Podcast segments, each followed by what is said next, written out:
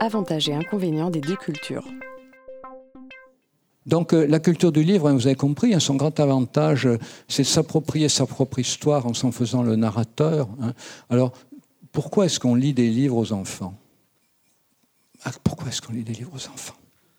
Est-ce que c'est vraiment pour, euh, pour qu'ils soient capables de penser que le petit chaperon rouge, il va chez sa grand-mère avec du beurre et qu'il est mangé par le loup. Après que, on ne lit pas des histoires aux enfants pour ça. D'ailleurs, si on lisait des histoires aux enfants pour ça, euh, on les lirait chaque fois différemment. Hein. Un jour, on dirait Il était une fois une petite fille habillée tout en rouge, elle va dans la forêt. Puis une autre fois, on dirait Il était une fois un loup qui errait dans la forêt. Non, les enfants, ils veulent qu'on raconte l'histoire toujours pareil. L'enfant veut que ce soit toujours les mêmes mots. Alors pourquoi il veut que ce soit toujours les mêmes mots? Parce que cette histoire, il va la mémoriser à la virgule près. Et quand il l'aura mémorisée à la virgule près, il va se la raconter à lui-même. Et si vous avez des enfants, vous en avez eu, vous êtes proche de petits-enfants, vous savez qu'il y a toujours un moment où l'enfant va raconter l'histoire qu'on lui lit tous les soirs comme s'il la lisait. Des fois, il tourne les pages du livre, il fait comme s'il la lisait, ou des fois, il la raconte à sa peluche. Hein. Des fois, il prend le livre, il met sa peluche à côté, il la lit à sa peluche, il ne sait pas lire. Mais il fait comme s'il la lisait. Et donc, c'est pour ça qu'il a demandé qu'elle soit racontée à la virgule près, pour pouvoir la mémoriser, pour pouvoir la raconter à sa peluche et se la raconter. Et à quoi ça sert, vous allez me dire, que l'enfant se raconte cette histoire-là? Il était une fois une princesse dans une haute tour qui attendait, je sais pas moi, son frère qui était parti à la guerre. Parce que un jour, cet enfant va vous dire, et j'étais au fond de ma chambre à attendre mon frère qui était en retard de l'école. Et donc la phrase est construite sur le modèle une princesse attendait dans la tour son frère qui était parti à la guerre. J'attendais dans ma chambre mon frère qui était parti à l'école.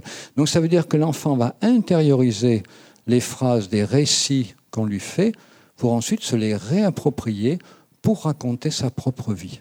C'est pour ça que plus vous lisez des romans, plus en principe vous êtes capable de raconter votre vie. Et c'est pour ça que euh, on dit des fois la vie est un roman. C'est pour ça qu'on dit les femmes qui lisent plus de romans ont plus de facilité pour raconter leur vie.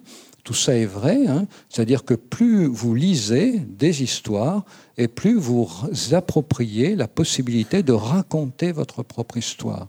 Vous pouvez lire des livres ou vous pouvez aussi lire des récits sur Internet. Hein. Vous savez qu'aujourd'hui, euh, beaucoup de gens s'approprient leur propre histoire en lisant sur Internet les histoires de gens qui ont eu une histoire proche de la leur. Hein. Pendant très longtemps, si mon père et ma mère étaient tous les deux schizophrènes, j'avais eu une enfance compliquée, je manquais de mots pour en parler j'avais l'impression que personne ne pouvait me comprendre.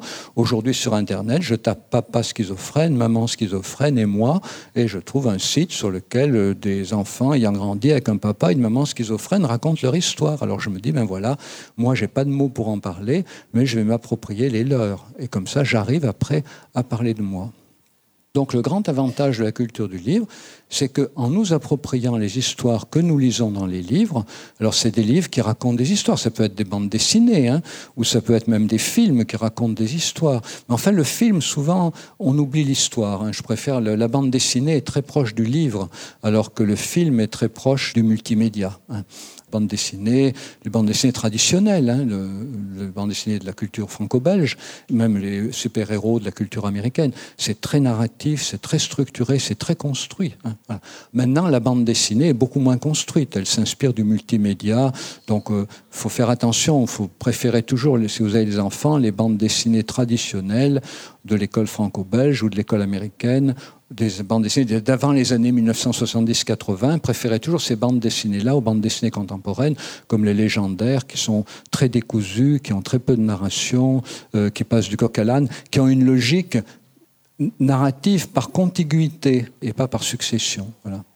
Donc voilà, l'utilité de la culture du livre, c'est ça, c'est de nous permettre de nous accaparer les récits des autres pour devenir les narrateurs de notre propre histoire. Et donc c'est évidemment dans ce sillage-là que s'est placée l'invention de la psychanalyse. Freud a inventé la psychanalyse, comme vous savez, comme une manière d'inviter les gens à raconter leur propre histoire pour se l'approprier. Et le grand reproche qui lui a été fait, ça a été d'écrire des romans. Effectivement, Freud était un formidable romancier, hein, c'est vrai, et il a écrit le roman des gens qu'il a suivis en thérapie. Il n'a pas toujours guéri, mais il a inventé en tout cas quelque chose qui permet aux gens de s'approprier leur propre histoire. Alors du côté de la culture des écrans, eh bien qu'est-ce qui va être important? C'est que dès qu'on ouvre un écran, on est confronté à l'imprévisible. Et il faut apprendre à le gérer. On a même sur Internet des fenêtres qui clignotent. Voilà. Être confronté à l'imprévisible, c'est très bien. Si vous lisez beaucoup de livres, vous n'êtes pas du tout prêt à faire face à l'imprévisible.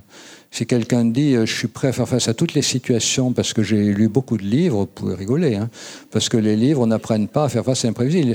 Les livres permettent seulement d'apprendre à faire face à ce qui a déjà été connu par d'autres et qu'ils ont consigné dans les livres. Mais euh, imaginez une catastrophe nucléaire, c'est pas dans les livres que vous allez trouver euh, comment la gérer. Hein. Les livres permettent euh, de se donner du recul par rapport à nos expériences du monde et à les mettre en mots. C'est déjà considérable. Mais ça ne permet pas de faire face à l'imprévisible. Donc la culture des écrans, mais au contraire, c'est toujours imprévisible. Hein. Vous allez sur Internet, euh, vous tapez un mot, euh, vous tombez sur autre chose. Hein. Ça, tout le monde en a l'expérience. C'est impressionnant, Internet. Vous trouvez toujours autre chose que ce que vous cherchez. Et la question qui se pose, c'est toujours, c'est est-ce que je vais continuer à chercher ce que je suis venu chercher ou bien est-ce que je vais aller voir ce que j'ai trouvé hein? Ça, dès que vous allez sur Internet, c'est la question à laquelle vous n'échappez pas. Et vous avez bien compris que si vous êtes dans la culture du livre et que vous avez construit la mémoire événementielle, vous allez vous dire, eh ben oui, ça a l'air intéressant, mais je suis venu chercher quelque chose. Donc déjà, je vais essayer de le trouver. Ça, c'est la culture du livre. Je vais essayer de trouver ce que je suis venu chercher. C'est comme dans l'ancien temps, on allait dans la bibliothèque, on cherchait quelque chose, on prenait un livre sur un rayonnage, non, et c'est pas celui-là. On le remet, on en prend un autre. J'essaye de trouver ce que je suis venu chercher.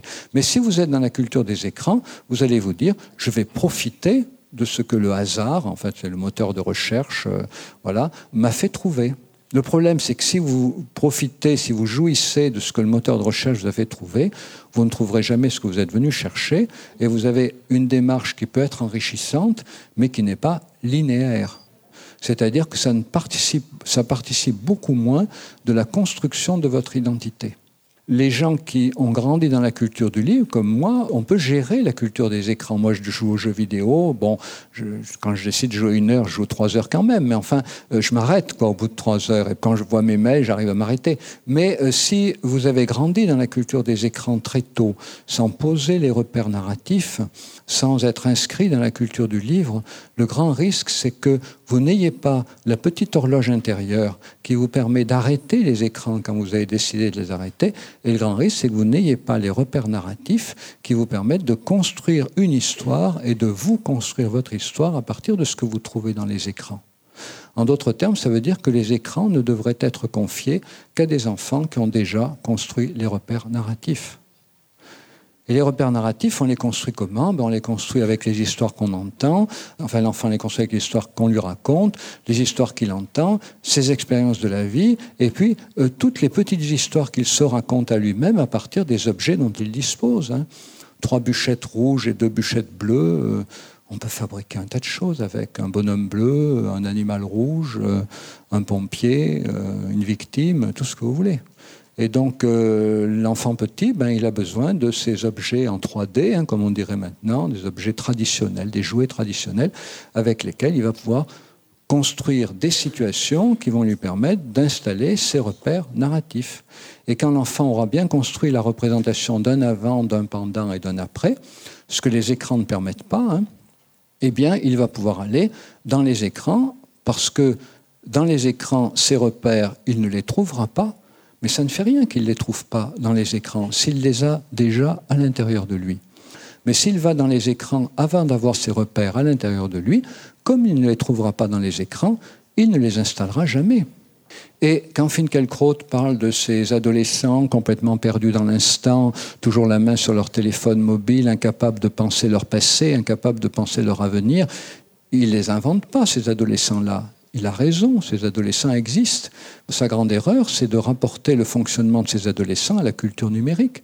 Alors que si des adolescents fonctionnent comme ça, c'est parce que, hélas, triplement hélas, ils ont été plongés trop tôt et trop brutalement et trop massivement dans les écrans avant d'avoir pu constituer leur repère narratif. Donc il ne s'agit pas de nier qu'aujourd'hui, des enfants autant détraqués par les écrans que ce que les médias nous le disent parfois existent. Ils existent bien, mais ce n'est pas lié à l'usage des écrans, C'est pas lié à l'usage du numérique, c'est lié au fait d'avoir été confronté au numérique trop tôt, trop massivement, encore une fois, à un âge où les repères temporels n'avaient pas encore été construits. Si vous avez construit vos repères temporels entre la naissance et 7-8 ans, vos repères spatiaux, vos repères temporels, si vous avez une petite horloge intérieure, si vous êtes capable d'anticiper la durée, de vous dire euh, je vais jouer pendant une heure et d'avoir une vague idée dans votre tête que ça fait peut-être une heure, ça fait peut-être une heure et demie, que vous jouez peut-être deux heures, mais vous avez quand même un petit voyant rouge qui s'allume dans votre tête, ça fait peut-être quand même l'heure, je l'ai dépassé. Si vous avez ça, si vous êtes un garçon, vous ferez très probablement votre crise d'adolescence sur les jeux vidéo pour faire chier vos parents, mais après y avoir joué comme un fou pendant un an ou deux, ben vous arrêterez d'y jouer parce que euh, le baccalauréat approche. Et des enfants qui font ça, ils sont légions. Et puis il y en a malheureusement qui vont pas s'arrêter de jouer, et puis qui vont se marginaliser, puis qui vont se déscolariser, mais ce n'est pas la faute au numérique. C'est parce qu'ils n'avaient pas installé en eux les repères qui allaient leur permettre de gérer leur adolescence en retombant sur leurs pieds à un moment parce qu'ils avaient les repères temporels. Vous ne pouvez pas retomber sur vos pieds en fin d'adolescence car vous n'avez jamais été sur vos pieds dans la petite enfance. Donc du coup, vous resterez perdu, perdu, perdu, perdu dans les écrans. Mais si vous avez construit les repères narratifs avant, vous les perdrez pendant votre adolescence parce que dans l'adolescence on perd tout, mais vous les retrouverez après, à la sortie de l'adolescence, parce que l'adolescence on en sort toujours. Hein. Voilà. Donc c'est pour ça qu'il faut vraiment les construire, ces repères-là, avant 7-8 ans. Et donc, euh, vous avez la fameuse règle 3, 6, 9, 12, qui essaye de vous rappeler ça. Pas de télé avant 3 ans. Euh, Tablette tactile uniquement accompagnée par un adulte en petite quantité, limiter le temps d'écran, choisir la qualité des programmes, euh, toujours anticiper le temps d'écran, hein, c'est-à-dire euh, ben, tu as une demi-heure de télé, on la met, hein, voilà, dans une demi-heure on arrête, arrêter en disant ça fait une demi-heure. Voilà. il y a des parents qui disent mais pourquoi, à quoi ça sert de dire à un enfant de 3 ans euh, tu as droit à une demi-heure de télé? De toute façon, il ne comprend pas ce que ça veut dire une demi-heure. Mais oui, mais c'est pas parce qu'un enfant ne sait pas ce qu'est la purée que sa maman, quand elle lui fait de la purée, va s'empêcher de lui dire que c'est de la purée. Toutes les mamans qui font de la purée à leur jeune enfant, dit Regarde, je t'ai fait de la purée. Alors il n'y a pas un pédagogue euh, qui va venir et qui va dire Mais madame, vous êtes folle, il ne sait pas ce que c'est que la purée. Ça ne sert à rien de lui dire Vous lui avez fait de la purée. Bon, ben la durée, c'est pareil. Hein. Je veux dire, euh, c'est tout aussi, c'est encore plus important de dire à un enfant Tu as droit à une demi-heure d'écran, il a trois ans et demi, bon, ça veut rien dire, mais il entend droit à une demi-heure. Voilà. Et au bout d'une demi-heure, il nous a fait une demi-heure. Et sa petite horloge intérieure, elle va se caler, elle va comprendre petit à petit ce que c'est qu'une demi-heure. Mais si vous dites, ah tiens, j'ai quelque chose à faire, je te mets la télé, poum. Et puis au bout d'une demi-heure, trois quarts d'heure, vous revenez, ça y est, j'ai fait ce que j'avais à faire, je l'éteins, poum. le môme, il va hurler. Hein. Il a raison, hein. c'est scandaleux. C'est de la maltraitance totale. 100% maltraitance. Alors euh, après, des parents vont dire, oh ben, oh ben dis donc, ben, allez, arrête de hurler, je te la remets. Tiens, voilà. Et puis alors après, quand même, écoute, ça fait trois heures que tu es devant quand même. Allez, on l'arrête. Alors il va hurler à nouveau. C'est normal. Je veux dire, c'est normal. C'est une maltraitance totale. Alors que c'est tellement simple d'anticiper, d'avoir l'idée que chez le jeune enfant, repère corporel, repère temporel. Repère corporel, vous emmenez l'enfant au jardin de temps en temps. Quand il est à la maison, il joue avec ses petits jouets comme il veut. Quand il commence à marcher, il va courir. Il va courir, c'est normal. Vous n'allez pas empêcher un jeune enfant de courir en lui disant, tu sais, on marche, on court pas. Non. Les enfants, ils courent tout le temps, ils bougent tout le temps. Euh, ils explorent leur repère corporel. Repère temporel, eh ben, en fixant les durées, en anticipant, en balisant. Et, et cet enfant-là, encore une fois, quand il va rentrer dans l'adolescence, il va pas être différent d'un autre qui n'a pas les repères temporels. Parce que l'adolescence, tous les repères sont engloutis. L'adolescence, c'est une catastrophe euh, neuronale, hein, dit Jean-Pierre Changeux, qui est neurologue, hein, il n'est pas psychiatre. Hein. Catastrophe neuronale, euh, l'imprégnation hormonale fait tout grésiller, fait tout crépiter, euh, tout est perturbé dans, dans les neurones de l'adolescent, donc c'est normal qu'il n'ait plus aucun repère, y compris les repères temporels et les repères corporels que vous aviez patiemment installés chez lui entre la naissance et la neuvième année. Mais si vous les avez installés avant, comme je l'ai dit tout à l'heure, soyez sûr qu'il sortira de l'adolescence en les retrouvant. Alors que si vous ne les avez pas installés avant, il ne les retrouvera pas. Et il finira sa crise d'adolescence en étant un adulte perdu dans le numérique. Et les adultes perdus dans le numérique, on en voit. Hein. On ne parle plus d'addiction maintenant, le mot est, est rayé parce qu'on sait que ce n'est pas une addiction, mais c'est une vraie pathologie d'être perdu dans le numérique, même si ce n'est pas une addiction.